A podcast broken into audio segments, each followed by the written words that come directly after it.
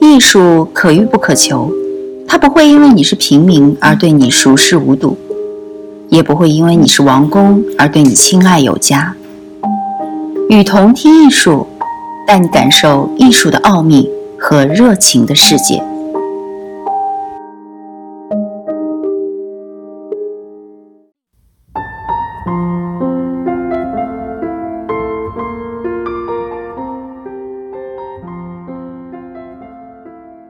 时尚与艺术，作者杨大伟。时尚直白的解释就是一时的风尚。当下，时尚和艺术似乎一直保持着特有意思的暧昧关系，他们之间从来没有像今天这般如胶似漆。一些耳熟能详的时尚品牌与当代艺术更是合作频繁。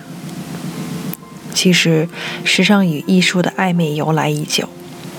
在西方，中世纪艺术品就如同奢侈品一样，成为贵族、皇室、家族的用品。蒙德里安与时尚的结合，成为艺术史和时尚史上的生来之笔。曾经一段时间，红黄蓝被广泛运用到建筑、家具、服装等领域。香奈儿也曾资助过艺术家。毕加索、安迪沃霍尔可以算是撮合时尚与艺术联姻的始作俑者。他并不像有些艺术家听到商业就嗤之以鼻，相反，他却专注于将充斥流行文化的产品店化为真正的艺术珍品。日本艺术家草间弥生更是将艺术和时尚的联姻发挥到淋漓尽致。曾经，中国艺术家展望与 LV 在国家博物馆的合作，迪奥与中国诸多艺术家在尤伦斯当代艺术中心的合作等等，都体现了时尚与艺术的关系愈发密切。然而，这种合作一般不会表现展览的学术水准，更多体现在奢华的名流派对上。开幕式基本上演变成艺术及时尚圈大腕、新贵阶层的名利场。但无论如何，这些时尚品牌还是借艺术活动塑造了自身形象。艺术的概念也通过秀场传递给了时尚。当置身于物质和精神的双重感受时，人们已经无法确定这些到底来自于时尚的绚烂，还是艺术的魅力。目前，时尚与艺术的合作不外乎三种形式：一、赞助艺术展览，品牌冠名。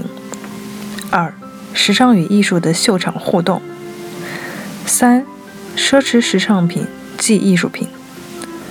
我们知道，时尚其公众性、盲从性、愉悦性的自身特质，决定了它浪潮般生长，成就了其推进演化的广度、强度和速率。时尚作为时代的情感象征，应该是一个时代的合力使然。同时，时尚本身往往具备种种包容的可能，既可孕育诞生契机，亦可成为亮出溃迷的温床，存在两面性。不过，艺术在大多数人眼里本身也是时尚。也许一件 GUCCI 衬衫并不能囊括所有艺术家的时尚标准，或许不修边幅以后又将是新一轮的时尚。艺术作品。为时尚产业所带来的不仅仅只有话题性，其本身存在的艺术价值完全可以提升消费品的身价，为后者赋予更具有内涵的消费品味。尤其对于价格高昂的奢侈品来说，完全可以以高端的方式满足购买者。更何况，把艺术家充满创意的作品注入到消费商品中，本身就是对时尚价值的升华。至于时尚和艺术到底谁借谁的肩膀，与其说是互相利用，不如说是互相作用。这种互相作用，也许很快将积满灰尘的艺术品被人以高昂的价格买回家，从此挥别阴暗的画室，在绚丽的环绕下享受贵宾的待遇。当然，时尚与艺术的跨界背后。艺术家应该不断反思和追问：艺术介入时尚后艺术本体的价值是否存在。时尚文化作为消费社会的一个显著特征，不仅使当代艺术家们感受到了物质的异化，同时在这个过程当中，也提供给艺术家们艺术针对性、批判性创作的突破口。如果说艺术与时尚在某种意义上存在共赢的话，那当代艺术还应在这个基础上不断自我追问和批评，更应该在物质消费的今天彰显其社会批判功能。不过，也有不乏执着于精神性及个体创造性的艺术家的操守，他们常常会在物化的时尚面前保持一份心灵的高傲。这份高傲于今仍然应得到尊重。他在事实上的屡屡受到嘲弄，只是我们对这一种心灵保持了古老的期待和实用的眼光。中国当代艺术作为开放的产物，必定与中国的经济发展构成同步的关系。所以，当代艺术对经济发展中形成的时尚文化，也有不同程度的运用和体现。艺术与时尚必然会在未来的社会经济发展中相互渗透。正因为如此，当代艺术更应该时刻保持警惕，更要植入社会批判的内容，而不能在商业的温床上自我堕落。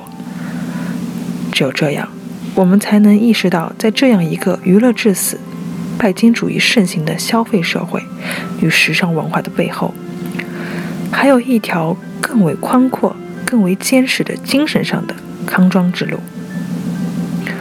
艺术作为一块理想的栖息地，是否可能成为安置我们心灵净土？在悟性和物化的时尚面前，艺术的精神已然无可奈何地发生种种妥协和异化。这为我们的反思提供了现实依据。所以说。以时尚与艺术的关系说事儿，不失为一个非常有意思的切入点。